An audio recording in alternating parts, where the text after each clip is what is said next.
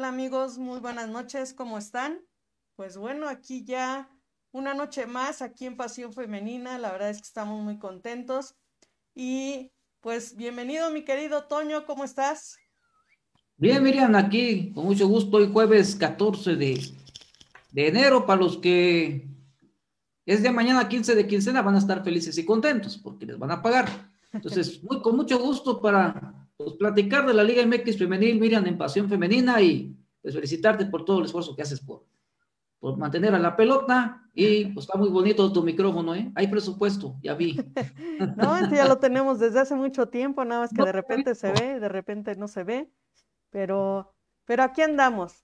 Y pues bueno, la verdad es que contentos por otra noche más aquí en Pasión Femenina.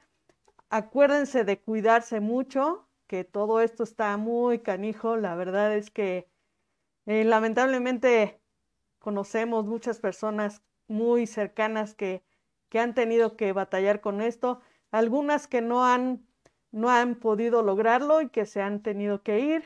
Y pero pues bueno, hay que cuidarnos, no bajen la guardia, por favor. O entiendo que, que es desesperante de repente que ya queremos salir, divertirnos, hacer muchas cosas, pero Creo que lo más importante es estar vivos, estar hoy aquí, este, viendo un programa o divirtiéndonos, pero, pero cuídense, de verdad cuídense mucho. Si, si tienen que salir, usen cubrebocas. ¿No es así, mi querido Toño?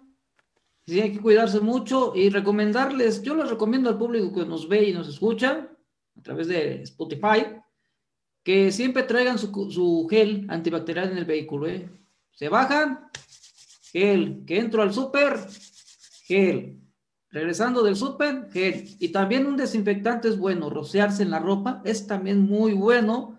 Traer un desinfectante, no digo las marcas, pero son, vienen con un atomizador.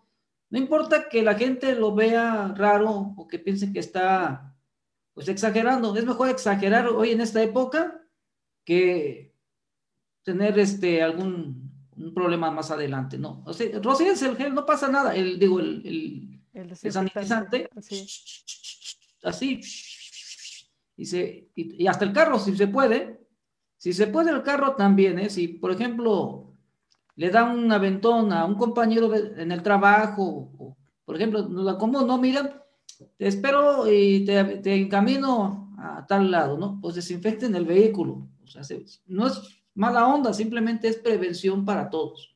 Sí, la verdad es que sí, la nueva normalidad es eh, decirte mejor, eh, me quedo en mi casa o no te puedo recibir en mi casa, o si vamos a salir juntos hay que cuidarnos, porque si no, este, pues la verdad es que, creo que ahora un verdadero amigo te va a cuidar. El que no es amigo, la verdad es que mejor aléjense de él, porque no, no es posible que de repente eh, eh, queremos estar haciendo cosas y no nos cuidamos. Pero de verdad, cuídense muchísimo, échenle muchas ganas, poco a poquito vamos a salir de esto y pues no queda de otra. Si, es lo que hace mucho tiempo yo les decía, si queremos salir rápido de esto, tenemos que cuidarnos. Lamentablemente no nos cuidamos y por eso es que se ha alargado todavía más todo esto. Entonces hay que echarle ganas nada más. Y pues bueno, yo voy a quitar esto para que... Como dice, Ah, perdón. Sí, sí, sí. No, pero está bonito el cubrebocas. ¿eh? Eh, como decía el maestro López Tarso, ¿no? Aquí está esto para convivir. Tenemos esto para convivir. Hay tecnología. Si ha sido esto en mi época de cuando hizo Macario, pues imagínate el encierro, ¿cómo estaría?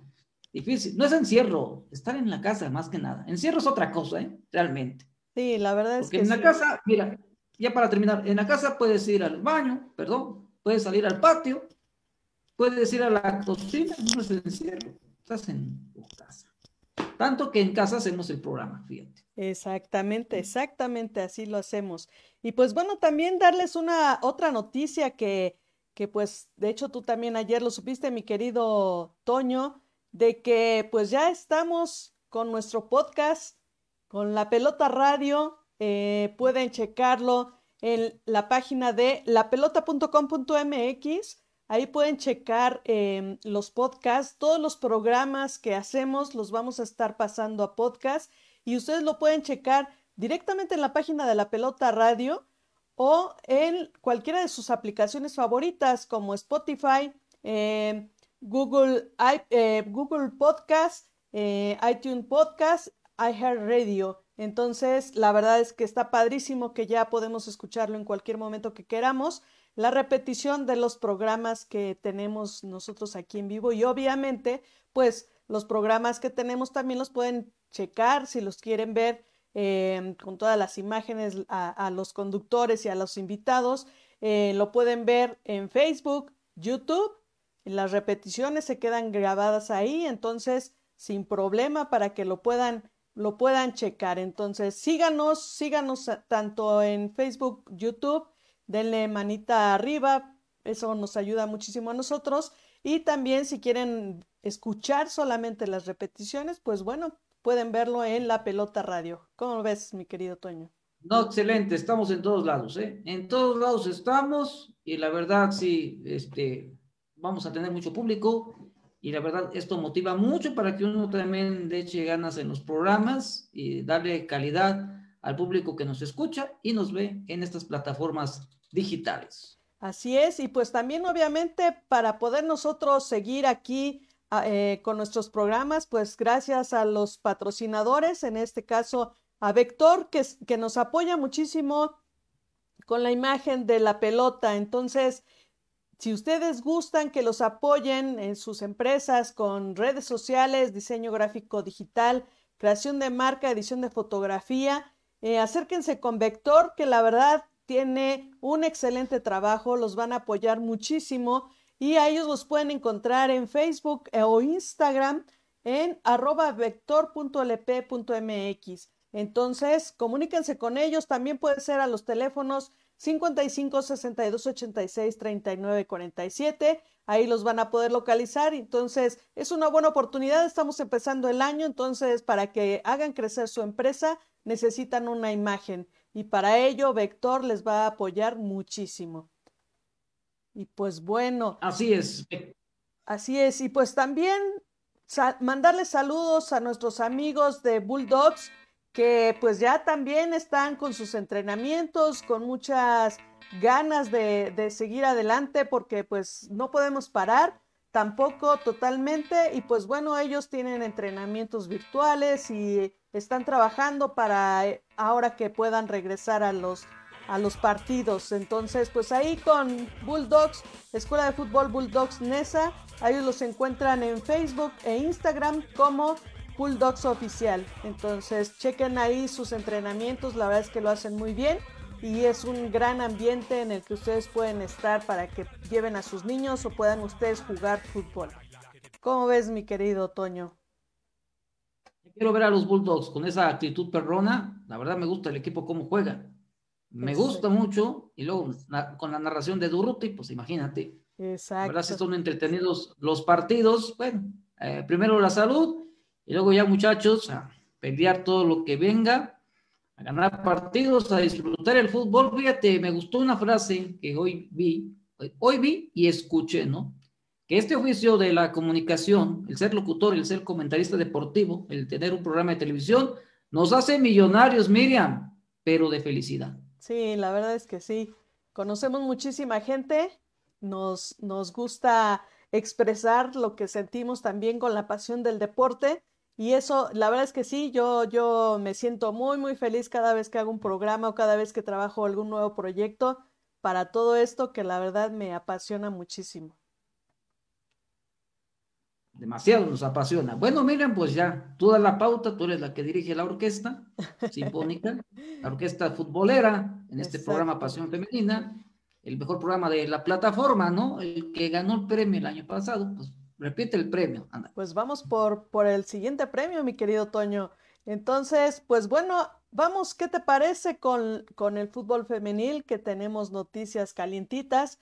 Y obviamente, ¿te parece si primero empezamos con los resultados de la jornada 1, que la verdad es que estuvo muy bueno eh, esta jornada. Muy buena la jornada, la verdad. Este, se ven los equipos que descansaron poco, se les vio algunos con buen ritmo. Y bueno, el partido que inauguró este torneo, Querétaro, sigo siendo gallo, sigo siendo gallo. Pero, ¿te acuerdas que decía la temporada pasada que Mazatlán cerró fuerte? Así es. Le vi cosas interesantes al Mazatlán, pues le ganó dos por uno de visitante. A Querétaro jugando bastante bien las mazatlecas. Y este equipo, ahora sí que, Miriam, creo yo que va a estar muy peleado del, del 5 al 8, ¿eh? Esos lugares van a estar muy competidos en esta temporada, ¿eh? ¿Crees? Pues imagínate, Mazatlán ya le ganó a Querétaro y eran casi rivales directos, más porque Mazatlán el torneo pasado inició con, le llenaron la canasta al equipo, es la realidad, ¿no? Porque estaban debutando, porque tuvieron el cambio de mudanza de Morelia a Mazatlán, pero ahora ya con un equipo base, se reforzaron bien y le hicieron buen partido al Querétaro ganándole dos goles por uno. Y tienen una buena arquera, le dieron continuidad al proyecto al profe Miguel y pues Mazatlán va a estar peleando uno de esos lugares, vía creo yo. A lo mejor me equivoco. Pues, pues la verdad es que sí se ve, se ven muy diferentes los equipos, que era algo que comentábamos ya también, que obviamente el fútbol está creciendo, el fútbol femenil está creciendo, eh, hay equipos grandes que se refuerzan muy bien, tanto con los técnicos como, como las jugadoras, entonces, obviamente los equipos que les estaba costando más trabajo, pues van a tener que echarle ganas y entre, entre ellos Mazatlán está echando muchísimas ganas, está echando toda la carne al asador, entonces ahí se está viendo, Querétaro es un excelente equipo y que Mazatlán le haya ganado, pues la verdad habla muy bien de Mazatlán. Sí, exacto. Y, y aparte que Querétaro se reforzó con Brenda Viramontes, una jugadora que fue ahora sí que jugó en el León, era una de las emblemas del León y se reforzó con esta jugadora el Querétaro. Va a estar muy peleado entre esos equipos, Miriam. Así es que Mazatlán, pues empezó con el pie derecho las cañoneras, así las, sobrenombran, ¿eh? las cañoneras en su página de Facebook. Y otro partido, Miriam, que también se esperaba mucho, el de Cruz Azul visitando al Necaxa. Bueno, Ahí está el resultado, dos goles por cero. El Necaxa, Miriam, pues sigue sin hacer gol, está teniendo bastantes problemas y ahora la situación es de que no tienen a Dulce Alvarado, que era su mujer referente, su mujer de los goles, y Cruz Azul con un cambio de dirección técnica, la verdad se vio bastante bien el equipo, pero Necaxa, bueno, posiblemente esté iniciando un nuevo proceso, me llamó la atención que Necaxa, en su plantel, en, lo que fue esta planeación, tiene cinco jugadoras de la selección Durango, sub-17, jugadoras técnicas que yo creo que fue lo que les llamó la atención a la profesora Fabiola y a, su cuerpo técnico, pero aquí el detalle, eh, Miriam, es de que son debutantes en Liga MX estas niñas. A ver si no les empieza a costar en la temporada, ¿verdad? Debutaron tres jugadoras de este proceso pero Necaxa sí va, si es un proceso para que maduren estas jugadoras que seleccionaron, pues entonces hay que darles paciencia y la afición tiene que aguantar los resultados. ¿O tú cómo ves? ¿Crees que la afición aguante ya el resultado de, que Necaxa siempre pierda en femenil? Es que es lo que, lo que decía, mira, los proyectos a largo plazo son buenos, pero eh, pues poco a poco se tienen que ir viendo eh, los resultados y más en el fútbol. O sea, lamentablemente el fútbol no te perdona. Y en este caso, como bien lo dices, la afición eh, ya necesita eh, triunfos de Necaxa porque Eh, sabemos que Necaxa es un equipo de mucha tradición y que a final de cuentas, eh, pues lo que queremos es ver también que ya el trabajo de Fabiola, que ya lleva este, varias temporadas, eh, pues no, nomás no le da, entonces ya, ya le urge empezar a, a mostrar cosas porque si no, no sé qué va a pasar. Digo, eh, no sé cuánto tiempo más eh, pudiera el club aguantar el, eh, ese tipo de resultados, ¿no? Mira, aquí tengo los números de Fabiola Vargas. Vamos a sumar otro partido más, que fue el del pasado viernes. Tiene dirigidos en el Necaxa 76 77 juegos en Necaxa.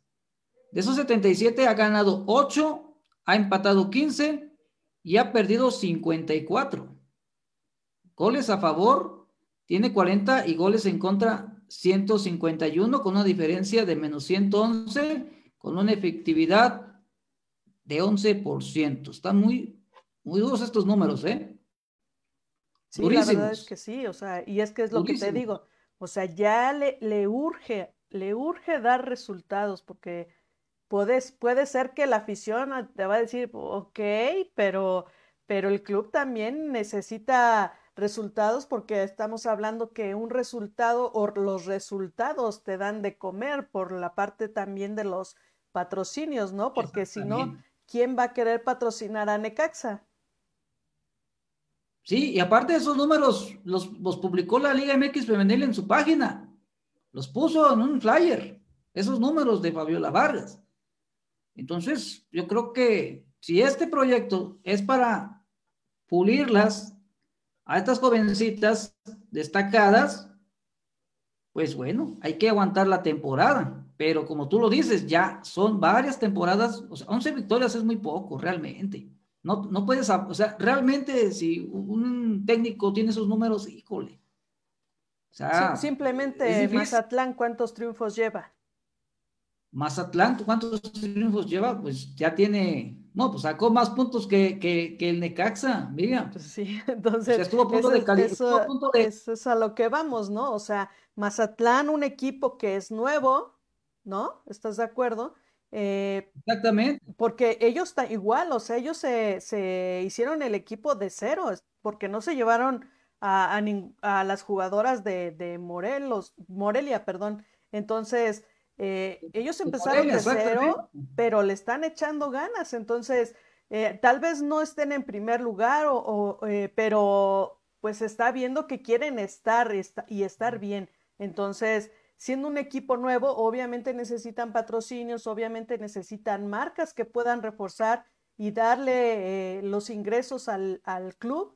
Y pues eso es lo que están haciendo. Entonces, Necaxa le urge, le superurge trabajarlo. Simplemente Cholas también, o sea, está haciendo un trabajo que va más o menos ahí, eh, que de repente ganan, de repente pierdan, pero ya se les ve un poquito más que era de los últimos equipos en, las listas, ¿estás de acuerdo? Y ahorita ya les ya está dejando un poquito abajo a Necaxa. Mira, aquí tengo los números de Mazatlán, gracias tecnología. Eh, mira, tiene Mazatlán en su historia siete victorias, tres empates y ocho derrotas. Siete, es lo que tiene. Imagínate. ¿Y cuántas, cuántas temporadas está jugando? ¿Lleva dos? Ah, oye, oye, de, fíjate, o sea, estamos hablando, fíjate, estoy checando los partidos de Mazatlán. Bueno, le voy a decir al público qué, fue lo que hice. Es, que el único técnico que ha tenido eh, Mazatlán ha sido el profe Miguel, el profe Miguel Hernández, ¿verdad? Entonces, estos son los números de él como técnico de, Mazatlán. Entonces, estamos hablando que ya el profe Miguel está superando a Fabiola en victorias. Pues sí, porque, o sea, estadísticamente, estadísticamente ya le ganó, porque son dos temporadas, ¿no? Sí, sí, del profe Miguel es la segunda. Estamos hablando que lleva una temporada con la que terminó. ¿sí? Ahí está. Entonces, Fabiola tiene ocho ganados con Necaxa en 76 partidos, 77, perdón, dirigidos. Sí, entonces. Y el profe Miguel tiene 18 partidos dirigidos, estamos, oye, se abismal la diferencia, ¿eh? Pues fíjate, entonces, no, o sea, la verdad es que sí, definitivamente Fabiola le superurge dar resultados. Entonces, no sé qué, qué piense el club, pero pues yo creo que, pues sí, o sea, es urgente, es urgente. Estamos hablando con estadísticas, ¿eh? Yo deseamos de corazón que le vaya bien a la profesora, porque sí me han comentado que, que le echa muchas ganas, que trabaja muy bien en los entrenamientos, que le da confianza a las jugadoras. Aquí el problema, yo creo que como no, son jugadoras que están en un proceso de, ¿cómo te puedo decir? De, de, que están debutando en Liga de MX, a lo mejor les está costando también. sí, pero mira, lamentablemente está trabajando eh, básicamente para otros equipos, o sea, está captando talento nuevo para después que de Necaxa saltan para otros equipos y qué bueno por las chavas pero ¿qué onda con el club? O sea, no está dando el resultado. Que mira que Cruz Azul eh, también, eh, ellos, eh, pues bueno, por cambios de, técnicos no se nota así tanto el, el, mal trabajo, ¿no? Pero también este, le ha faltado muchísimo a Cruz Azul, ¿no? Sí, aparte, pues Cruz Azul es uno de los equipos más populares del país, ¿no? Pues obvio, sí. Quiere ver la afición al femenil igual que el varonil, ¿no? Que esté peleando liguilla, que esté peleando resultados, pero pues no, no ha pasado eso con el femenil de Cruz Azul. Exacto. No ha sucedido y no ha calificado a la liguilla. Ahora imagínate que hubiera este descenso con, en la femenil. No. Ya se hubiera ido Necaxa, ¿no? Ya, ya, hayan descendido todos. No, no, todos, pero, pero yo creo que uno, uno sería el Necaxa. sí, sí, definitivo. Necaxa y otro podría ser pues el San Luis podría ser otro de los equipos que podría descender porque también no ha dado buenas temporadas. Ya hablaremos de San Luis. Exactamente. Eh, otro partido, Miriam, a ver, tú escoge el partido. pues nos vamos, eh, así como, ahora sí que así como participaron Pumas Cholos, que Pumas le gana 2-0 a Cholos. Mira, y, y, se vio bien Pumas, ¿eh? Está cada vez mejorando este equipo. Se ve que el profe Chucho Ramírez está apoyando a la, a la profesora Eliana, la verdad, están apostando mucho también por el proyecto femenil. Eh, Pumas está siendo exitoso en todas sus categorías, pero en el femenil, la verdad, lo vi bastante bien y está sumando desde el principio, y es lo que decíamos, ¿no? La gente, pues obvio, los aficionados felinos quieren ver a su equipo femenil también compitiendo y ya lo están logrando con el trabajo de Eliana Dávila, que la verdad ya, ya se ve un poco más tranquila, ¿verdad? Porque en los partidos de repente se apasiona mucho la profesora y ya se ha calmado un poco, pero sí, yo vi a los Pumas bastante bien y Cholos, pues con sus contrataciones, ¿no? Con Dulce Alvarado, pero no estuvo mal el resultado porque a Cholos le metían cuatro, le metían cinco y ahora nomás fueron dos y también tuvo sus, sus este, opciones de gol el equipo de Tijuana. Así es, y pues bueno, a, mí algo que, a mí me gusta mucho cómo juega Pumas, pero a mí algo que me ha quedado a deber es de que inicia muy bien y de repente tiene una mala racha, no sé qué es lo que le pasa, y cuando tenías la oportunidad de llegar a, los primeros lugares, de repente te dan el bajón y, y ahí se quedan, ¿no? Entonces, ojalá que, que que ya pueda trabajar mejor con este apoyo que le están dando y pues que pueda llegar ya como a la siguiente fase. Claro, sí, y va a llegar muy bien Pumas, ¿eh? Yo los vi bien a las chicas y aparte que pueden aprovechar sus juegos de, local que son a las 12 del día, por lo regular, con la altura de la Ciudad de México. Esa es una ventaja enorme, Miriam, ¿eh? Para un equipo como Pumas. Así es. Y pues vámonos un poquito más rápido, mi querido Toño. Nos vamos con San Luis Rayadas, que Rayadas le pone una goliza de 5-0. Híjole, y le bajaron el acelerador, ¿eh? Ahora, aquí la, aquí la, la situación es de que San Luis eh, contrató a una portera, ¿no? Contrató a, a, esta jugadora que viene de Juárez, te pasamos el dato, pero oye, ¿te acuerdas que yo te dije que como que San Luis no ocupaba portera porque yo veía muy bien a Monreal, ¿no? Sí, exacto. Así que Monreal, creo que, el San Luis no, no necesitaba portera. Es destacada esta portera. La verdad sí sacó como tres a gol, pero qué bienvenida, o sea, este recibimiento como que no, esta Stephanie Jiménez, ¿no? Muy famosa en redes sociales también esta guardameta, pero cinco goles y pues se quedaron en la banca Heidi González con pasado americanista y Cintia Monreal que fue jugó en Necaxa. La doctora Cintia Monreal, ¿eh? porque es profesionista, ¿eh? es un ejemplo a seguir la, la doctora, pero creo que portera no necesitaba San Luis, ocupaba una defensa central, una volante de contención y una goleadora, para mí. Pues bueno, entonces eso quiere decir que el técnico no está haciendo bien su trabajo, ¿no? O no, hay o, no encuentran la materia prima en San Luis.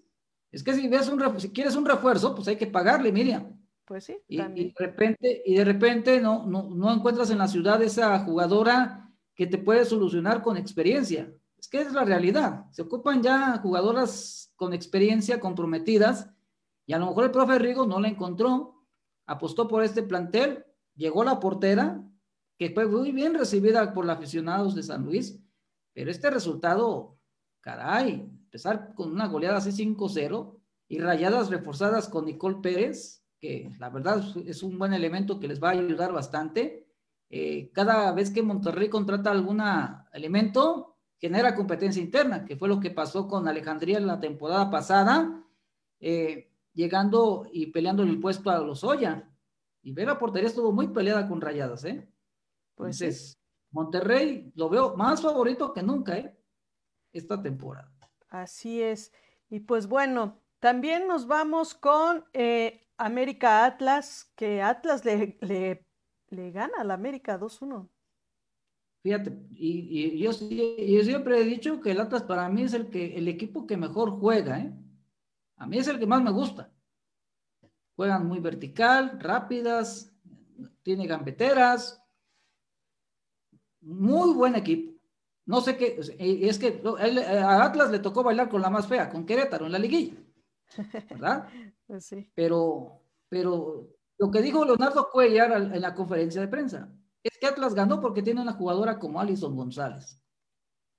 Fíjate. Bueno, eso dijo el profe Cuellar que Alison González es la mejor jugadora de la liga. Ay, ay, ay. Está difícil la decisión, ¿eh? Es una jugadora Alison, pero, pero ¿qué será? ¿No, ¿Será que a lo mejor la quiere para el próximo torneo el profe? ¿Que llegue a la América, Alison? Eh, pues mira. Pues, ¿Cómo? Puede ser, ¿eh? Puede ser. Puede ser, pero eh, qué golazos le metió. Es que también es una jugadora con, muy inteligente siempre leyendo el partido, leyendo el error, y agarró adelantada a Macharelli y hizo ese, ese gol que, pues existen las dudas, ¿no? O los, las divisiones en opinión. ¿Error de la portera o golazo de la delantera? Pues bueno, fue fútbol, punto. La delantera leyó a la portera y la portera pues hizo lo que pudo por evitar ese gol. Es fútbol al fin de cuentas, ¿no? Exactamente, mi querido Toño. Y es bueno ver que una jugadora como Allison sea atrevida, ¿no? A tirar al arco. Eso también es muy bueno.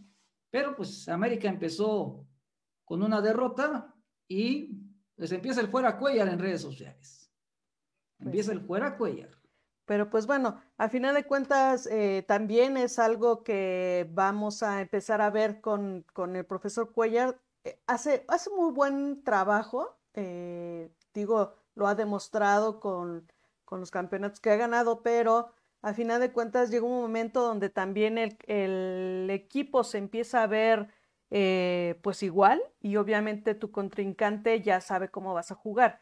Entonces, pues aquí creo que van, van a empezar a, checar cómo le va esta temporada al profe y depende mucho que, que empiece a hacer en movimientos diferentes, porque si no, puede ser que, que ya sea su última temporada del, del, profesor.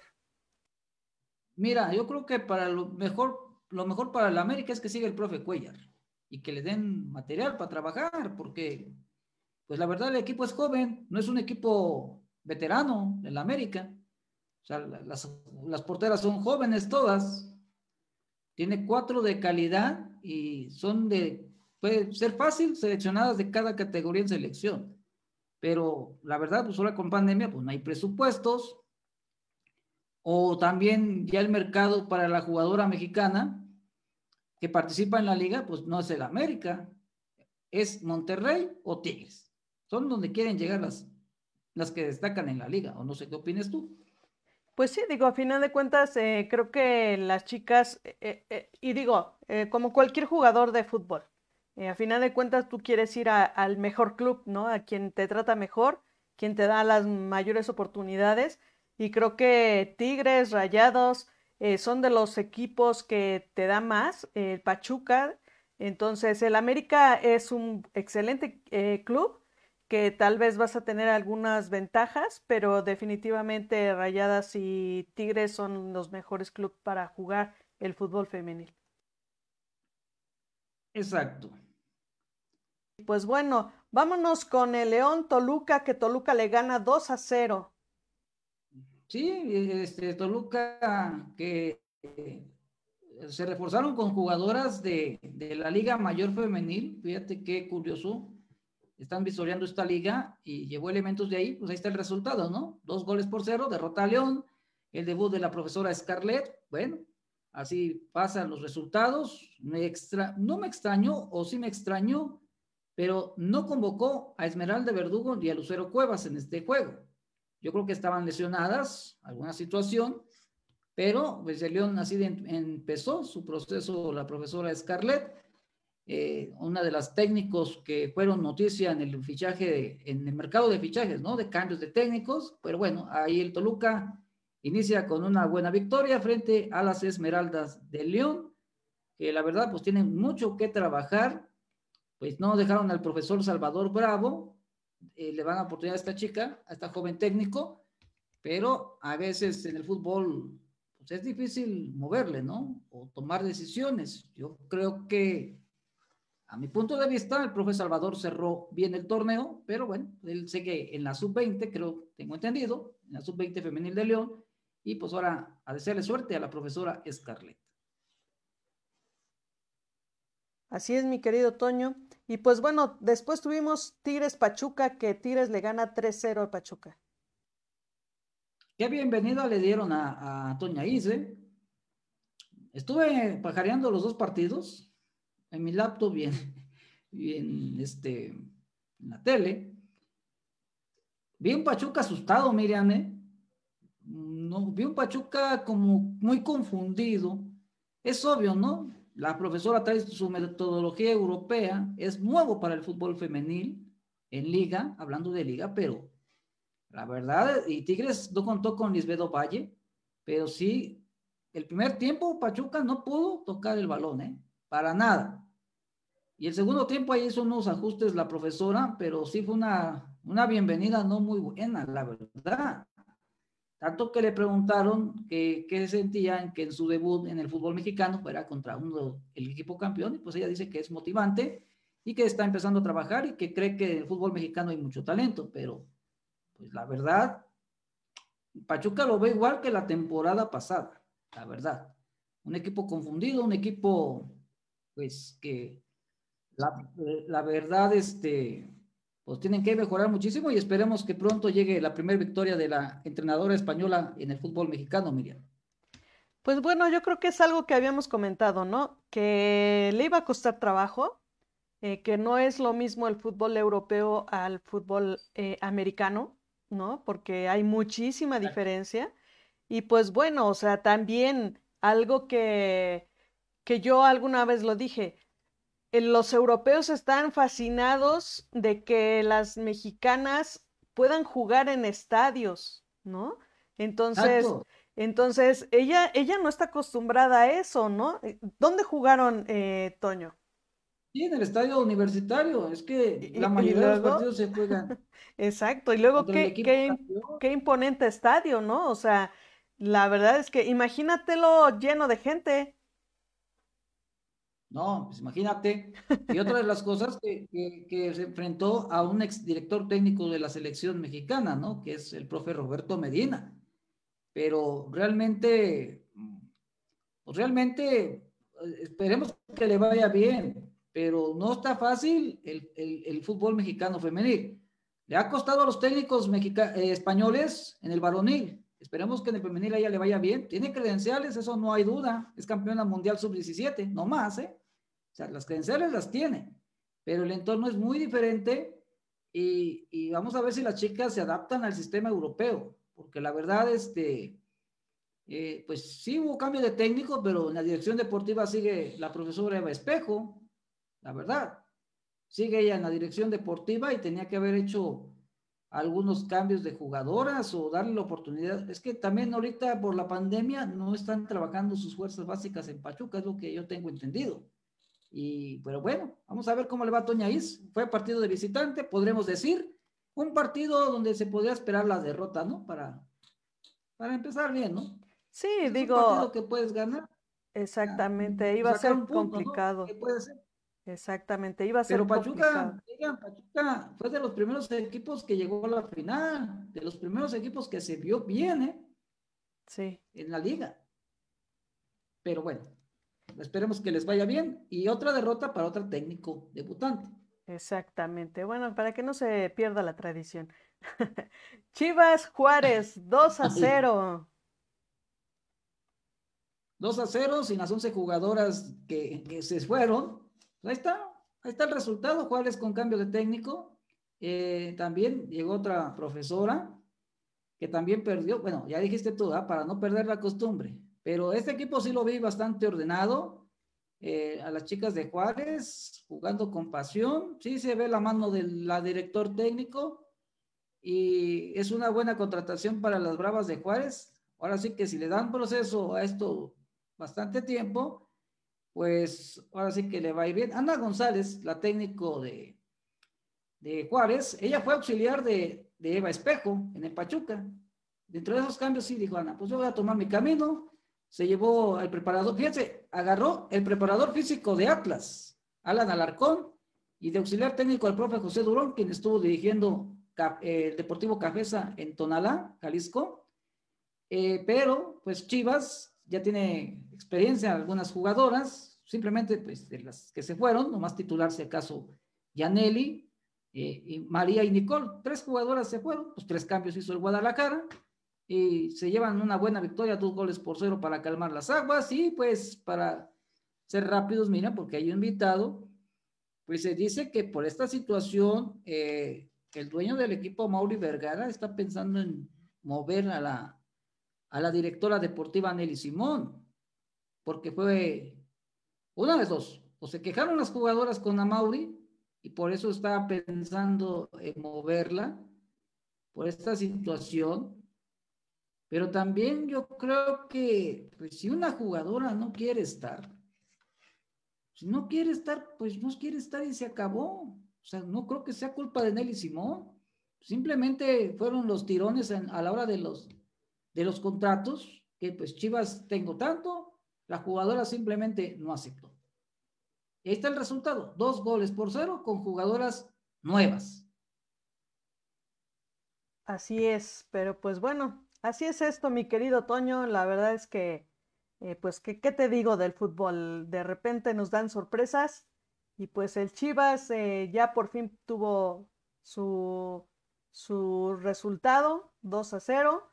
Entonces, pues esperemos que, que le dé eh, buenos resultados de aquí en adelante, ¿no? Después de tantos cambios, después de, a final de cuentas es un nuevo equipo, entonces em, va a costar trabajo, pero pues ya tuvieron el primer resultado positivo, ¿no?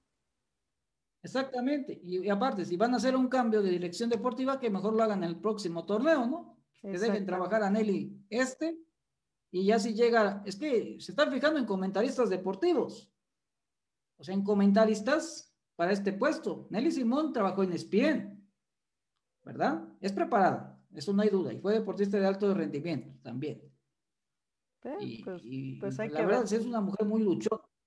Pues pero, pero la que se está escuchando, la que se está rumorando, que es la señorita Marion Reimers, que también tiene su título de director técnica, tiene algunos cursos, y pues, es que sí, se están fijando en comentaristas, no, no podrán regresar el profe Camacho, que fue el primer técnico que los hizo campeonas con pura visoría. De ahí salió Norma Palafox de una visoría, ¿eh? Pues sí, pero pues estamos hablando de otros tiempos también, o sea, estamos hablando del inicio de la liga. funcionó, funcionó ese, esa manera de trabajar. porque eliminó a la América de Leonardo Cuellar, ¿eh? Y Leonardo Cuellar con pura seleccionada nacional, Miriam, ¿eh? Es pues equipo de la América.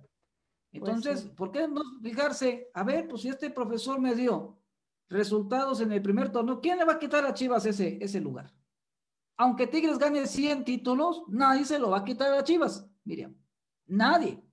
Pues sí, pero pues ya te tengo que cortar, Toño, porque, porque ya nos están esperando con la entrevista.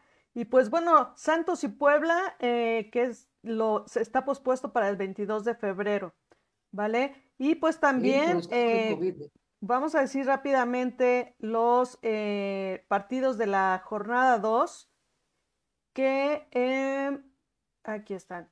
Tenemos primero que el de hoy, que ya se jugó, Cruz Azul León, que quedaron empatados y que ve, este, mi querido Toño, al final de cuentas, eh, Cruz Azul está dando resultados. Ajá. Eh, ganó el primer partido en la jornada 1 y ahorita ya está ganando, bueno, empatando el, siguiente partido. Entonces, está sumando. Entonces, aunque sea da uno, está haciendo puntos y eso es muy bueno para el Cruz Azul. Después tenemos el 15 de enero, mañana, Querétaro contra San Luis, que este también va a ser un buen partido para Querétaro. San Luis, pues bueno, esperemos que también ya le eh, empiece a dar resultados, pero digo, es un, es un equipo fuerte para el San Luis.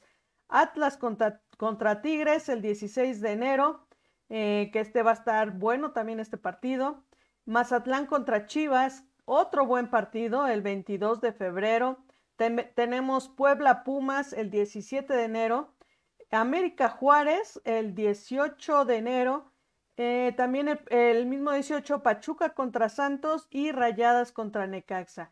El 18 también Tijuana contra Toluca. La verdad es que hay algunos eh, partidos que están un poquito más parejos, como Mazatlán, Chivas, eh, Puebla Pumas, Atlas Tigres, son de los equipos que están un poquito más parejos y que pues bueno, aquí también es, es oportunidad para otros equipos para que empiecen a dar resultados como el Tijuana, que puede aquí también llevarse un resultado positivo contra Toluca. Sí, muy interesante la jornada número dos. Eh, y pues la verdad, el, atractivo de, este, de, este, de esta jornada, sin duda, es el Atlas Tigres, ¿no? Atlas viene de ganarle al América, Tigres viene de ganarle a Pachuca, y los demás, pues ojalá y ya logren su primer victoria algunos equipos, ¿no? Como, como ya lo mencionabas, Tijuana, eh, Querétaro, eh, que puede ganarle a San Luis, y Tijuana, ¿no? Contra los Diablos Rojos del Toluca, Miriam. Así es, mi querido Toño. Pues la verdad es que es una jornada muy buena. En la que viene, eh, seguramente vamos a tener buenos debates el próximo, el próximo jueves y a ver qué tal, a ver qué tal nos va en esta jornada. Muy bien, a ver cómo nos va. Mira, mira, para concluir, este comento de la tercera división femenina rápidamente. Ya hay algunos equipos confirmados de esta liga, que va a estar la selección Jalisco, Atlas ECAF, que es donde saca el talento las de, las de Atlas, Legados, Aves Fénix, Tepatitlán, Ocotlán, Sefor Jalisco y Deportivo Cafés. Ahí va la, la tercera división femenil, ahí en Guadalajara, Jalisco, una liga que va a promover talentos para Liga MX. Saludos muy especiales a los organizadores y pues sí, la verdad nos apasiona bastante el fútbol femenil. Exactamente, mi querido Toño. Y pues bueno, la verdad es que como siempre, como cada semana, muy acertado, mi querido Toño, con todos tus comentarios, con todo tu análisis. Eh, que sigues muy bien el fútbol femenil y pues bueno, ya nos veremos la siguiente semana para seguir hablando de esto que nos apasiona. Muy bien, Miriam. Te agradezco la, eh, eh espacio. Eh, te dejamos con la invitada porque las charlas que tienes con tus invitados son bastante buenas. Ya aquí nos esperamos. Gracias, muy buenas noches, feliz jueves. Gracias, buenas noches, cuídate mucho, nos estamos viendo. Y pues bueno amigos, recordarles que pues con nuestros amigos de Vector, pues ya saben, eh, pues aquí pueden apoyarse a la nueva imagen de su empresa, que le, que le echen toda el, la carne al asador para que den buenos resultados este año, que inicien con el pie derecho. Pueden apoyarse con ellos en redes sociales, diseño gráfico digital, creación de marca, edición de fotografía, con nuestros amigos de Vector. Pueden contactarlos a Facebook o Instagram como arroba vector.lpmx o a los teléfonos 55 62 86 39 47. chequen ahí a nuestros amigos de, de Vector, la verdad es que les van a apoyar muy bien. Y también recuerden que nuestro programa de Pasión Femenina ya lo pueden escuchar en podcast eh, a partir de mañana en La Pelota Radio. Eh, pueden encontrarlo ahí en lapelota.com.mx, diagonal radio. Ahí lo pueden checar y pueden escucharlo en cualquiera de sus plataformas favoritas como Spotify, eh, Google Podcast, iTunes o iHeartRadio. Entonces, estás escuchando la Pasión Femenina por La Pelota Radio. Y pues ya saben, aquí entonces nos estamos viendo también para que nos escuchen ahí en La Pelota Radio. Y pues bueno, ahora sí tenemos ya a nuestra invitada, que la verdad es que estamos muy contentos de tener aquí a una gran invitada porque vamos a tener a conocer eh, de viva voz lo que es el atletismo. La verdad es que estamos muy contentos de tener a esta gran invitada porque además de que vamos a conocer eh, nosotros aquí en Pasión Femenina por primera vez el atletismo, pues bueno, eh, van a ver que todo este año vamos a tener eh, invitados muy especiales eh, nuevos en cuanto a deporte, disciplinas.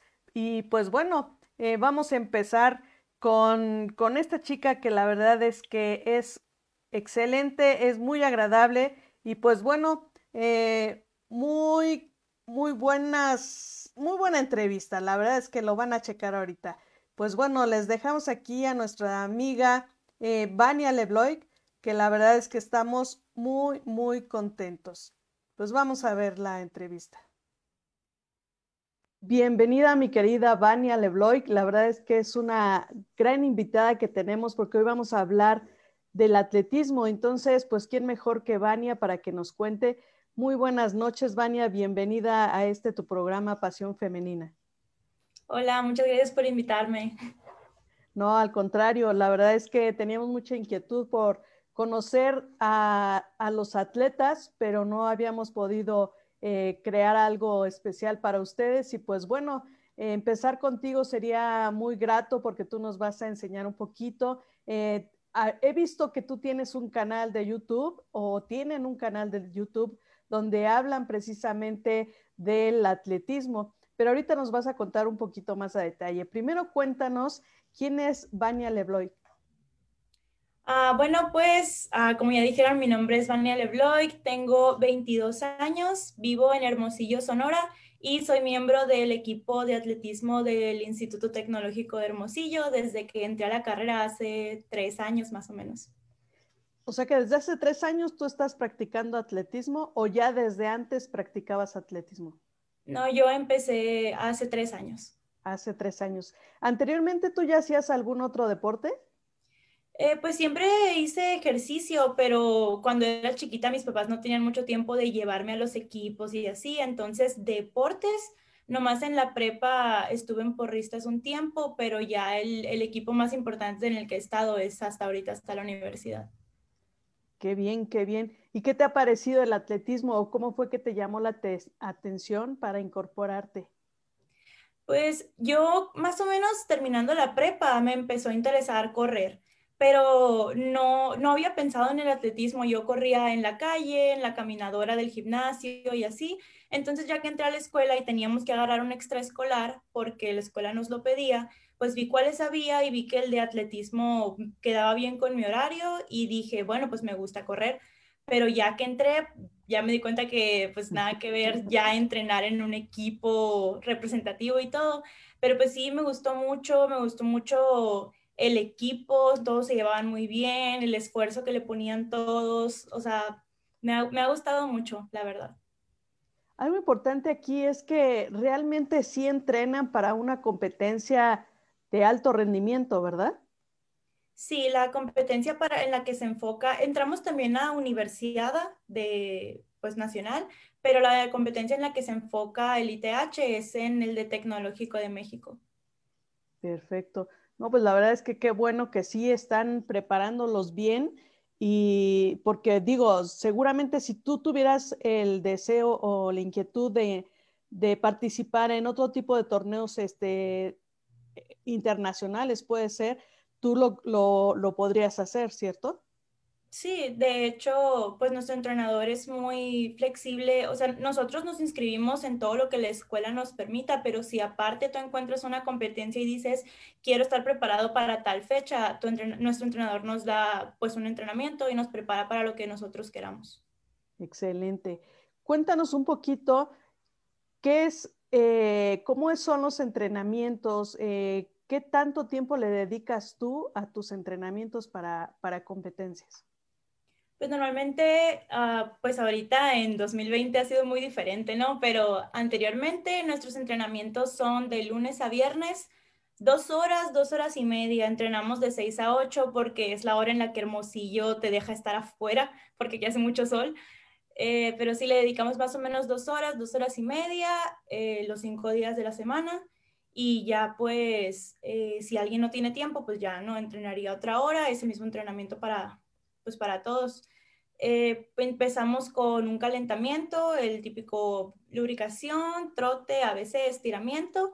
Y dependiendo de la etapa, pues a veces hacemos gimnasio, a veces hacemos tramos, eh, a veces hacemos durante las vacaciones, es como el inicio de nuestra etapa y tenemos una etapa de cerros. Aquí en Hermosillo hay, pues hay muchos eh, cerros en la parte del norte, entonces entrenamos ahí para condición física y ya pues mientras pasa la temporada ya nos vamos preparando más cada quien a sus áreas, ¿no? Si es velocidad, si es fondo, si es salto o cosas así. ¿Y tú en cuál te especialista, eh, especializas? Yo entreno para el 4 con vallas y el 1500. 4 con vallas y 1500. No, pues la verdad es que está bueno eso, ¿no? las vallas, las vallas de repente para muchos puede ser un poquito complicado, ¿no? Sí, y más si eres chaparro. Eh, sí, pues es un poco complicado eh, mantener la zancada lo suficientemente alta, pero me gusta mucho la carrera, está muy entretenida correrla y, verla. Claro, eh, hay una variación y yo creo que eso es lo que a ti te llama la atención. ¿Puedo saber cuánto mides? Yo mido 1,59. Ah, ok. O sea, sí, sí estás bajita para, para el tipo de competencia. ¿Qué es lo que más se te ha dificultado en, el atletismo? Eh, pues dificultado que tengo los pies chuecos. Entonces, pues desde el principio he batallado con mis articulaciones, los tobillos, las rodillas, la cadera. Siempre, siempre he traído algún problema. Entonces diría, eso me dificulta un poco a veces em, meterle como mucha intensidad al entrenamiento. Y, pero pues cuando andamos bien, intentamos compensar, ¿no? Muy bien, muy bien. Oye, en esto que ahora tú te estás enfocada en el entrenamiento, en las competencias, eh, ¿tus papás qué te, qué te comentan? ¿Cómo es el apoyo de ellos hacia ti? Uy, pues al principio mi mamá me, dijera, me, me decía que no entrara porque pues mi mamá ya sabe que tengo los pies chuecos y desde el principio me decía, no, te vas a doblar un pie, te vas a romper algo, o sea, no, no, no quiero que vayas. Y luego, peor cuando nos tocaba etapa de cerros, que pues el terreno está muy irregular, hay muchas piedras, mi mamá siempre, no, no, te vas a lastimar, ya no vayas. Pero ya cuando llevaba como un año más o menos, ya vio que pues o sea, ahí me iba a quedar y ya ahora sí, ay, ¿cuándo vas a entrenar? ¿Ocupas algo? Eh, picos nuevos. Sí, sí me... Y luego también me facilitan mucho, o sea, a la hora que yo tenga que entrenar, si necesito, por alguna razón, si mi carro no sirve y necesito cómo ir, ellos me apoyan a llevarme los entrenamientos y así. Oh, qué bueno, la verdad es que eso es siempre, siempre es importante el apoyo de la familia y que pues eso te hace sentir un poco más segura, ¿no? Al momento de los entrenamientos y las mismas competencias. ¿Tienes hermanos? Sí, tengo dos hermanos menores. ¿Y qué tal? ¿Qué te dicen? Pues mis hermanos nunca me han ido a ver competir, pero, pero pues igual, o sea, saben que yo a veces necesito, por ejemplo, más que nada ahora en cuarentena, si necesito hacer ejercicio en una parte específica de la casa, porque, ay, necesito las escaleras, o sea, me dejan espacio para que yo entrene, o sea, así, no lo dicen, pero sí me apoyan. Eso es bueno también y creo que también sirves de ejemplo para ellos, ¿no? Porque siempre el deporte es, mucha disciplina, independientemente de que nos hace sentir bien y que puede ser recreativo, creo que es mucha disciplina, ¿no? ¿No te ha costado nada de trabajo en cuanto a que tu escuela, el ir a entrenar, eh, en la casa, los amigos, ¿no te ha costado trabajo? Sí, de hecho, al principio yo cuando recién entré a la carrera, que no tenía planeado entrar al equipo de atletismo, yo trabajaba. Entonces, cuando recién me invitaron a, estar en el representativo, pues tenía que combinar el trabajo, la escuela y el entrenamiento. Y sí, mi primer semestre yo entrenaba dos días a la semana porque era lo máximo para lo que me daban los horarios y así. Y luego ya después acomodé un poquito el horario del trabajo para poder entrenar cuatro días a la semana. Y así duré más o menos un año y medio, creo. Y hasta que ya eh, la escuela se empezó a poner un poco más difícil y ya con las tres cosas, pues sí, mejor decidí dejar el trabajo eh, y dedicarme al atletismo y a la escuela. Y ahora sí se me hace un poco más fácil. Pues sí, sí, siempre es este, complicado, ¿no? Pero qué bueno, qué bueno que, que lo has sabido organizar y que has estado haciendo bien tu trabajo. Eh, ¿Cuáles son las competencias en donde has estado, aparte de lo que me comentabas eh, de las universidades? En orden cronológico, la primera competencia que tuve fue una olimpiada. Eh, fue más como fogueo porque tenía como uno o dos meses entrenando nomás, entonces para desnovatarme. Ah, tuve una, pues una olimpiada aquí en Hermosillo y luego ya después de eso tuvimos mi primera competencia ya oficial con la escuela fue el prenacional de tecnológicos en 2018 en Los Mochis. Ahí competí, corrí el 1500, corrí el 800, ahí todavía no corría vallas, 1500 y 800. Y pues ahí me fue, más o menos. Eh, estaba conociendo las carreras todavía.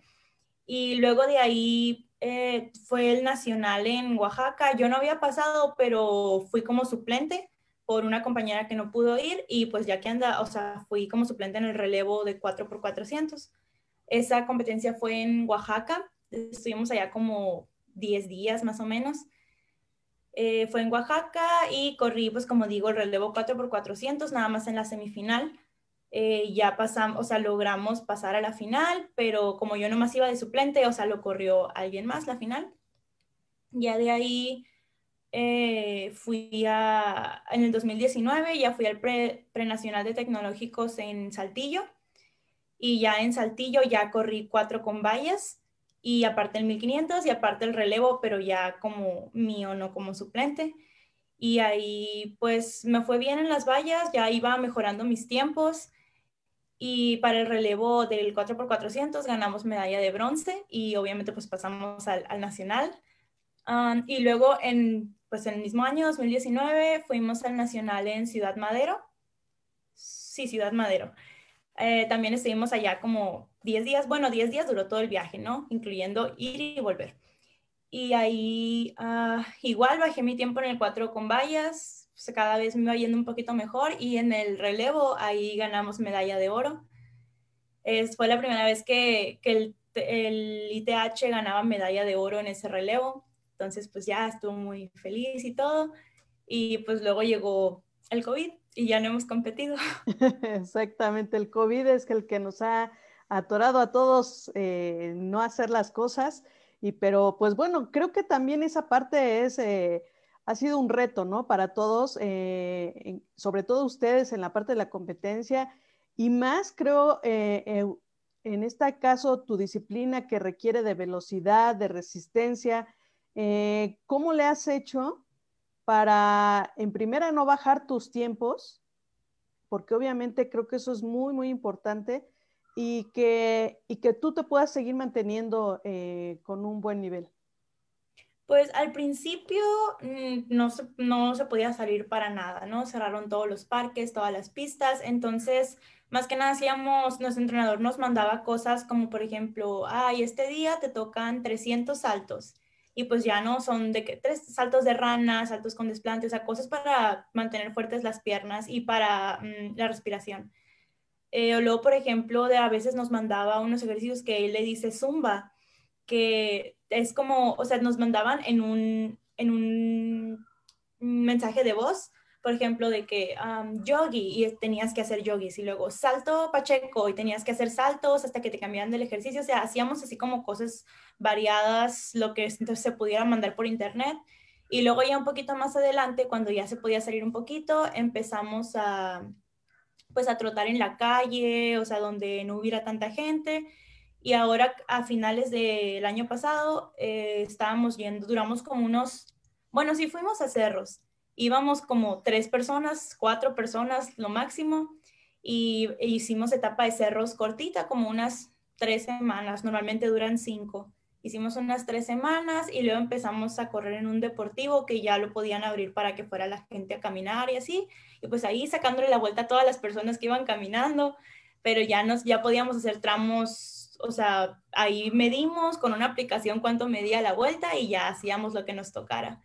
Y a finales del año pasado hicimos un chequeo ya en una pista de tartán y efectivamente, o sea, nosotros pensamos que como era tanto tiempo en casa y tanto tiempo sin correr en pista y así, nuestros tiempos iban a subir eh, mucho, que nos iba a ir mal, pero no, o sea, de hecho sí, lo, o sea, logramos mantener nuestros tiempos, no los bajamos, lógicamente, porque pues el entrenamiento no se puede hacer igual, pero sí nos fue bien, o sea, nos demostramos como entre nosotros que, que sí estábamos entrenando bien. bien. No, pues qué bueno, la verdad es que sí, porque digo, a mí, para mí me parecería un poquito complicado, pero qué bueno que, poco a poco, eh, pues en primera no dejaron de hacer nada y en segunda que se mentalizaron también para, para poder mantenerse, ¿no? Porque digo, uno, de los errores también que, que hemos cometido es que estamos encerrados y de repente comemos de más y cositas así, no hacemos tantos ejercicios, entonces subimos de peso. ¿Y tú te mantuviste la disciplina o cómo le hiciste ahí? Pues en el ejercicio sí, o sea, sí intenté mantener el mismo nivel, pero pues lógicamente sin salir de tu casa haces menos. Entonces, pues sí, sí subí de peso, alguito, pero ya pues, estoy enfocando como más la comida para ya empezar a regularizar eso también. Pero sí, sí me afectó el peso la cuarentena. Sí, sí, sí. Oye, me, estabas hablando ahorita de, la parte de que van a, un cerro. ¿Cómo es e, esa parte? Cuéntanos un poquito. Mm, aquí sí, se llama el Cerro del Bachoco y pues es una parte bastante grande, o sea, tiene, no es un solo cerro, pues tiene varios. Entonces, eh, nuestro entrenador ya desde hace años eh, ha ido con sus equipos a entrenar ahí, entonces ya tiene como lugares específicos del cerro donde nos pone diferentes entrenamientos. Por ejemplo, hay uno que es, es un cerro muy grande, o sea, es una vuelta muy larga donde subes, bajas, das vueltas y así. Entonces hay veces que nos toca, no sé, darle seis vueltas con tanto de descanso. O, por ejemplo, hay otro lugar donde son, son puras subidas, así subida durante un chorro de tiempo. Entonces ya te tocan 300 metros de subida, 500 metros de subida y así te va poniendo. O, por ejemplo, también hay, un, hay varios arroyos que pues obviamente ya están secos y son pura arena. Entonces ahí tocan tramos cortos, pero pues en arena, ¿no? Está más difícil. Eh, y así, o sea, son diferentes partes del, del cerro para, pues, para agarrar aire. Ok, no, pues sí, eh, es un poquito pesado, ¿no? Pero creo que también es divertido. Sí, nos gusta un chorro cuando toca hacerlo, la verdad. Sí, me imagino. En tu equipo, eh, o, más bien en la escuela donde estás, ¿cuántos eh, atletas están entrenando? cuando, o sea, ¿cuántos forman parte del equipo? Ajá. Mm, pues yo creo que como unos, mm, somos como 30, yo creo. Porque también hay, hay gente que está en otros equipos, pero compite para la escuela, pero ellos no son tantos, o sea, yo digo que ya del equipo que entrenamos juntos siempre y todo, yo creo que somos como unos 20. Oh, pues qué padre. La verdad que padre que la escuela los apoya, ¿no? ¿Cómo es el apoyo de la escuela? Pues sí, la verdad sí nos apoya, eh, nos dan uniforme, siempre que va a haber una competencia, ellos nos apoyan con el transporte, con si hay que hospedarse, con el hospedaje, a veces con las comidas, o sea, la verdad sí, sí nos apoya mucho la escuela. Y más el atletismo porque eh, ahí en la escuela los equipos a los que más mejor les va son atletismo y natación. Entonces, pues ahí nos apoyan mucho siempre. qué bueno, qué bueno. Eh, la verdad es que sí, eso es buenísimo porque muchas veces los atletas o los deportistas no tienen mucho apoyo y es complicado poder llevar, eh, pues estar eh, con los entrenamientos, la escuela, ¿no? Entonces, eh, el que te apoye la escuela, o sea, la verdad es que está padrísimo. Y ahora, por ejemplo, ¿cuáles serían, digo, sabemos que ahorita este año fue pues un año muerto, el 2020. Este 2021 probablemente ya empiece a haber algunas competencias, eh, pero ¿cuáles serían eh, tus siguientes metas?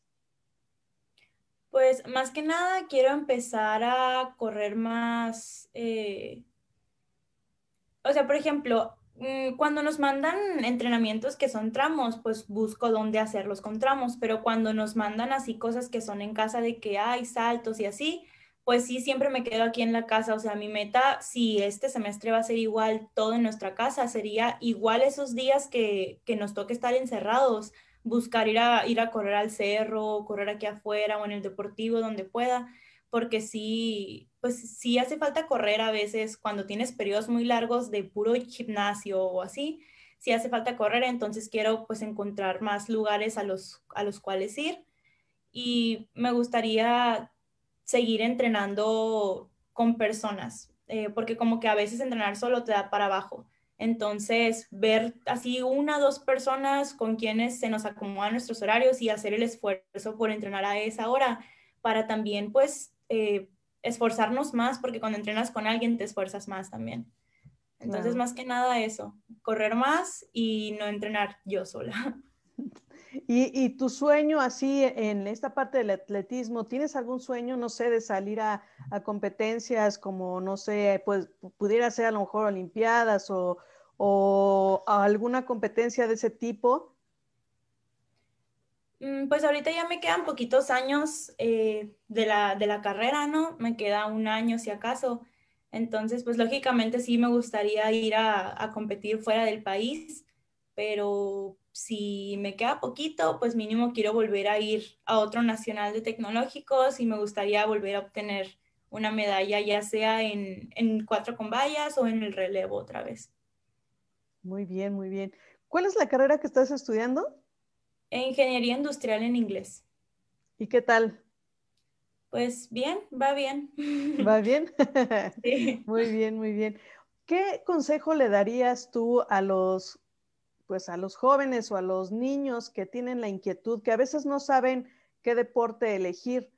¿Cómo, cómo tú les dirías que este es un buen deporte, que es divertido?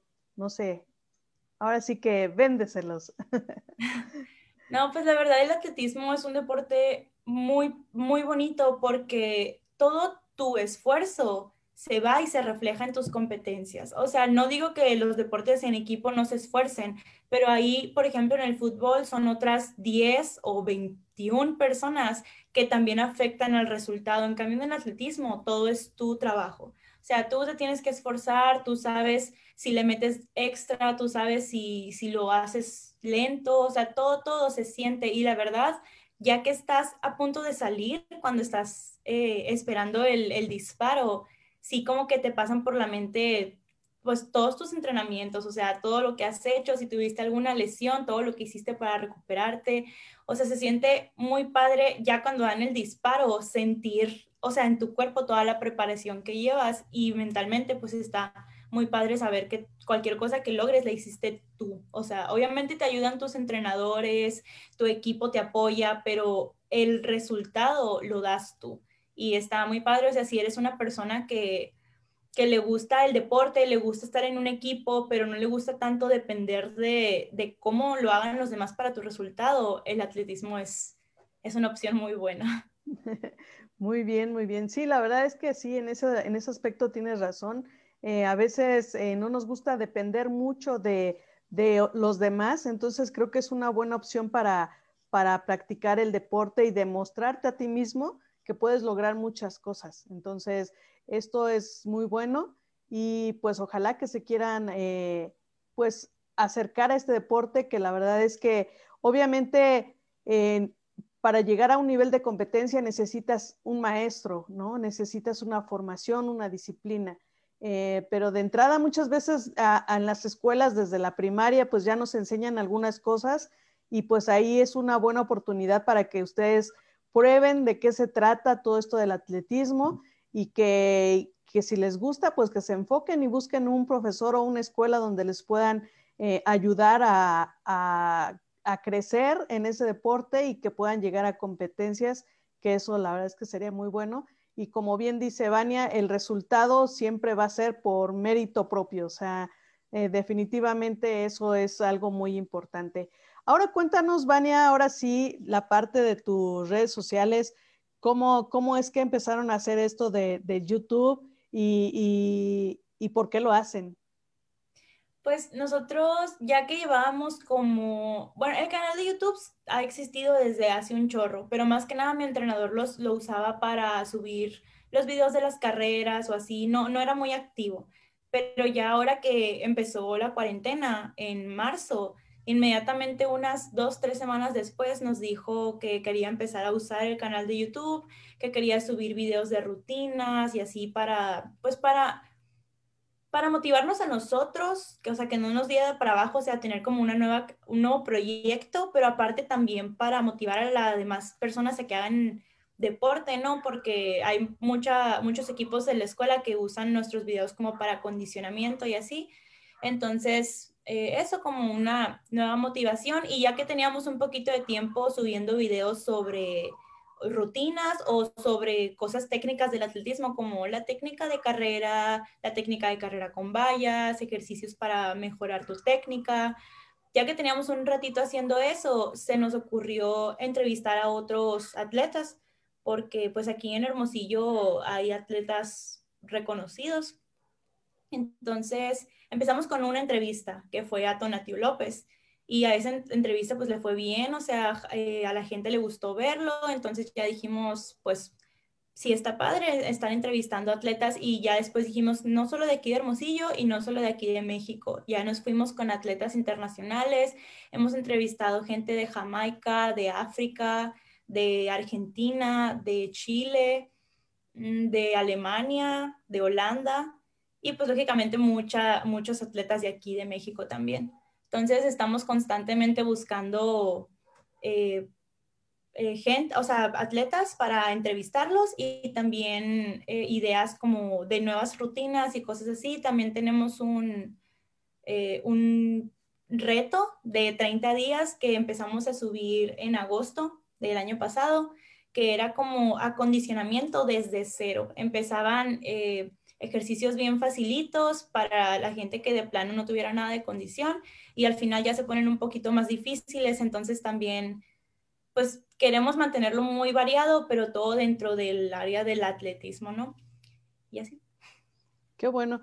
Este, este, pues este programa o estos programas, eh, obviamente todos son parte de la escuela o, o quiénes realmente hacen este programa. Em, no, de hecho no todos somos de la escuela porque ahí en el ITH puede entrenar gente que no está en la escuela, o sea, tenemos gente que son de otras universidades o hay gente que entra desde la preparatoria, que está buscando un equipo y, le interesa el nuestro y entrena con nosotros. Entonces, mm, principalmente sí somos mi entrenador y como cinco personas eh, que sí somos del equipo y de la escuela pero también hay, como, como te digo, gente que está en preparatoria o en otras universidades, pero todos somos parte del, del equipo de atletismo del ITH. Y entonces el equipo es el que hace este programa, ¿no? Sí, es del, es del equipo, es independiente de la escuela, aunque, bueno, lleva el nombre de la escuela, no, pero, pero es del equipo. muy bien, muy bien. No, pues qué padre. Y obviamente eh, para hacer este, este esto del atletismo, también se debe de manejar una técnica, ¿no? Todo debe de tener una técnica. ¿Cómo, cómo ustedes, eh, digo, obviamente eso, eso seguramente se los da el profesor, pero cómo lo han manejado ustedes, cómo lo asimilan, que no nada más es correr, ¿no? Sino todo tiene una técnica. Pues así como tú dices, no, más que nada el entrenador es el que te tiene que guiar hacia mejorar tu técnica, pero sí, por ejemplo, hay cosas que tú ya sabes que son parte de la técnica. Por ejemplo, el braceo debe ser hasta cierta parte del cuerpo o mi zancada debe subir hasta tal parte o tengo que correr en puntas o no, no, no usar mucho el talón en las carreras cortas. Entonces, sí, el entrenador te ejercita para hacer eso, pero tú también cuando vas corriendo tienes que ir consciente de cómo estás moviendo tu cuerpo.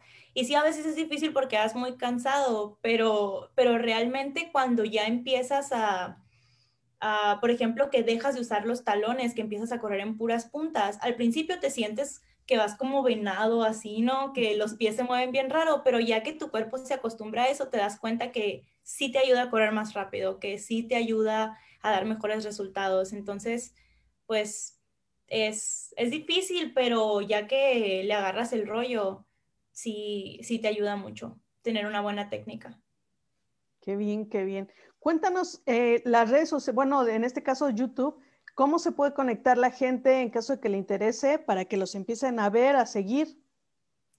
Ah, sí, eh, nuestro canal de YouTube se llama Atletismo ITH así todo pegado, todo en minúsculas, atletismo ITH. O también tenemos una cuenta de Instagram que es un poco más pequeña, pero ahí también eh, cuando subimos nuevo video, pues ponemos el link en Instagram para que la gente que nos sigue ahí vaya y lo vea. Y el Instagram es atletismo ITH 7. Perfecto, sí, para que lo sigan, porque la verdad es que está padrísimo. Yo, yo estuve viendo ahí algunos videos, la verdad es que están muy padres, son divertidos, entonces no se van a aburrir. Y, pues bueno, o sea, a final de cuentas es que ustedes conozcan un poquito más de esto del atletismo, que a final de cuentas, como decía Vania, pues hay diferentes eh, modalidades, ¿no? Se le puede llamar así. Y este, para que ustedes vayan viendo, digo, si les gusta, pues la verdad es que adelante, igual al rato eh, Vania puede, o sus amigos pueden estarles ahí enseñando, o a lo mejor algún día que se puedan ver para que la, conozcan bien todo esto. Ellos están en, en, Hermosillo, ajá, y entonces, pues la verdad es que bien, bien lo dicen, ahí en, ahí en Sonora hay mucho talento en cuanto al atletismo, entonces la verdad es que qué bueno que, que la universidad apoya muy bien a todos estos atletas, porque algo tienen esos venaditos, ¿no? Así les dicen, ¿verdad? Sí, venados entonces, algo tienen que la verdad es que son buenos para, para eso. Pues la verdad es que, me ha dado muchísimo gusto, Vania, conocerte, eh, conocer tu disciplina, porque la verdad es que aquí en la pelota tratamos de, de eh, exponerle a la gente todas esas disciplinas que existen en el deporte, que de alguna tienen que elegirla y que seguramente les va a apasionar. Ahora, ahora, Vania, eh, además de, la carrera, además del atletismo, eh, ¿cuáles, serían tus metas personales? Pues obviamente para que sigas en tu vida, ¿no? Pues ah, como te digo, ya me queda poquito de la carrera, me queda un año más o menos, un año y medio si acaso, pero un año más que nada. Entonces, pues lógicamente saliendo, quiero ejercer en mi profesión. Yo estoy especializándome en ergonomía, entonces pues sí me gustaría aplicar la ergonomía, a lo mejor no en una maquila, de hecho estoy pensando en aplicarla en un hospital, porque en los hospitales hace mucha falta la ergonomía, entonces me gustaría trabajar en un hospital, pero donde, donde sea que vaya a trabajar, me gustaría siempre y cuando sea dentro del área de ergonomía para ayudar a la salud de los trabajadores. Qué bueno, me da muchísimo gusto, Vania. Y pues bueno, eh, pues ya nada más, eh, nuevamente si puedes repetir las redes sociales para que los puedan seguir y no sé si tengas algo más que, comentarnos. No, pues nuevamente, ah, pues muchas gracias por invitarme a hablar un poco de, de, mi carrera deportiva. Otra vez a decirles que realmente si les interesa un poco el atletismo, inténtenlo. La verdad es que es un deporte muy bonito, es muy exigente, pero la misma exigencia lo hace muy gratificante. Entonces, inténtenlo si traen la mínima espinita. No solo es correr, hay muchas cosas en el atletismo. Puede ser lanzador, puede ser saltador, o sea, sí tiene muchas ramas. Entonces, pues si les gusta, adelante. Y mis redes, bueno, yo estoy en Instagram como Vania Lebloic Y el Instagram de nuestro equipo es Atletismo ITH 7 y nuestro canal de YouTube Atletismo ITH. Perfecto.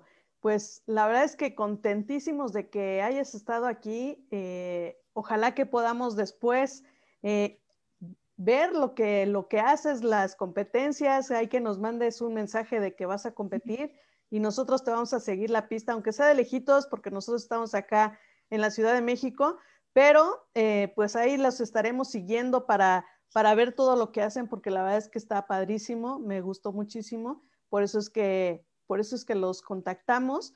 Y pues bueno, seguramente eh, en un futuro vamos a, nos gustaría también entrevistar a, los demás eh, del equipo, que estaría padrísimo irlos conociendo uno por uno y obviamente al profesor, que, que obviamente hace muchísimo con ustedes para que sean tan talentosos. Entonces, pues ojalá que los tengamos por acá en algún momento.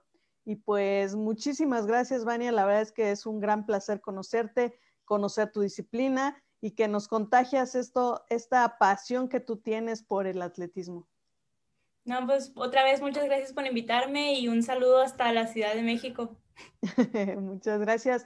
Y saludos también a todos los que te mandan mensaje, porque la verdad es que seguramente tantas personas que te conocen y que te quieren. No, pues un saludo para ellos también, obviamente. Pues dale, pues, Vania, muchísimas gracias. Gracias a todos los que nos han visto en este programa de Pasión Femenina. Eh, si les gusta el programa, por favor, compártanlo, regálenos un like. En la verdad es que estamos muy contentos eh, de que nos sigan prefiriendo. Eh, su like nos ayuda a que nosotros sigamos en línea y que podamos seguirles trayendo pues disciplinas e invitados, así como Vania, que la verdad es que nos eh, alegran el día y que nos hacen eh, pues pensar en que podemos ser mejores cada día. Pues de verdad, muchísimas gracias. Cuídense mucho, no dejen de cuidarse, eh, usen su cubrebocas si es que tienen que salir, no bajen la guardia y pues ya nos estaremos viendo la siguiente semana con un invitado más, que la verdad es que es una gran sorpresa porque también eh, en esto del, deporte hacen cosas muy buenas. Entonces ya nos estaremos viendo la siguiente semana. Cuídense mucho, que estén muy bien. Hasta luego.